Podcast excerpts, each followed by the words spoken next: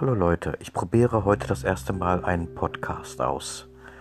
Und es geht darum, ich fotografiere, ich schreibe auch Bücher und habe mir gedacht, ja, wenn man alles aufschreibt oder ein Video macht oder so, dann ist das manchmal ein bisschen blöd, weil ähm, ja, wenn man schreiben muss, man muss auch Lust dazu haben.